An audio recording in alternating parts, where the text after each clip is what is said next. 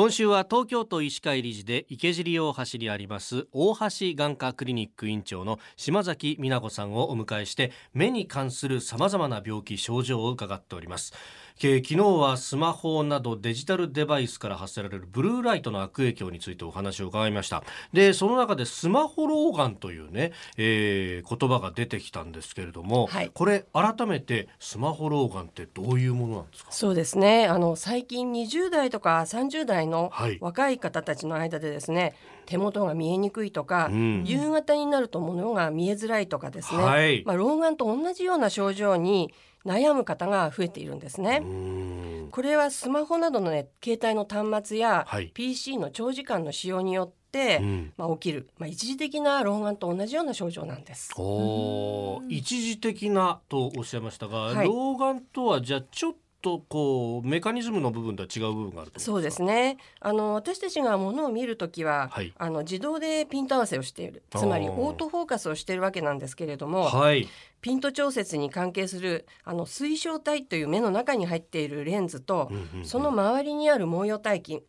えー、こちらを緊張させたり、えー、緩めたりすることで、えー、ピント合わせをしてるんですが、まあ、これが加齢によって水晶体が硬くなったり、はい、毛様体筋が衰えることが老眼なんですけれどスマホ老眼は近くを見続けることによって毛様体筋が凝り固まってですねピント調節がうまくできなくなった状態なんです。はあ。そうすると動きづらくなるからピントが合わせづらくなるそうですね。イメージとしては、ええ、私たちがパソコンや近くのものを見ているのは、はい、目にとってはですねランニングをしているようなものなんです。あ、え、そうなんですか？そうランニング。えー、ランニング疲れますよね、一日してたら。えー、えー、ですから、やはりパソコンなどをご覧になるときは、はい、1時間見たら15分ぐらい休めると。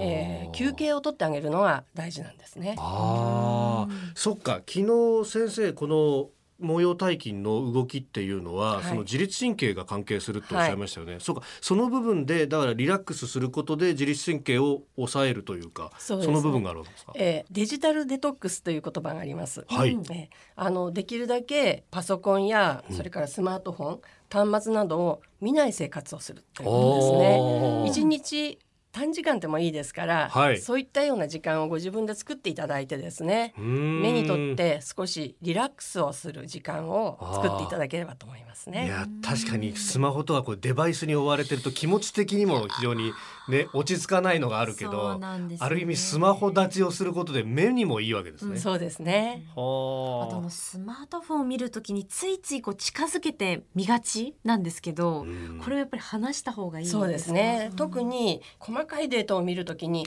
どうしても近くになってしまいますね。でスマホを固視する見るときにですね、はい、もう一つ気をつけなくてはいけないのはやっぱり目の乾燥ですね。あわかります。じっと見ちゃいますもんね。はい。まばたきが少なくなるので、はい、ドライアイの傾向にもなりやすいですね。なるほど。これ子供への影響っていうのもあるわけでしょう？はい。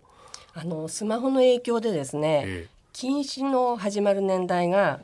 年々早くなってるんですね。早くなってますか。はい。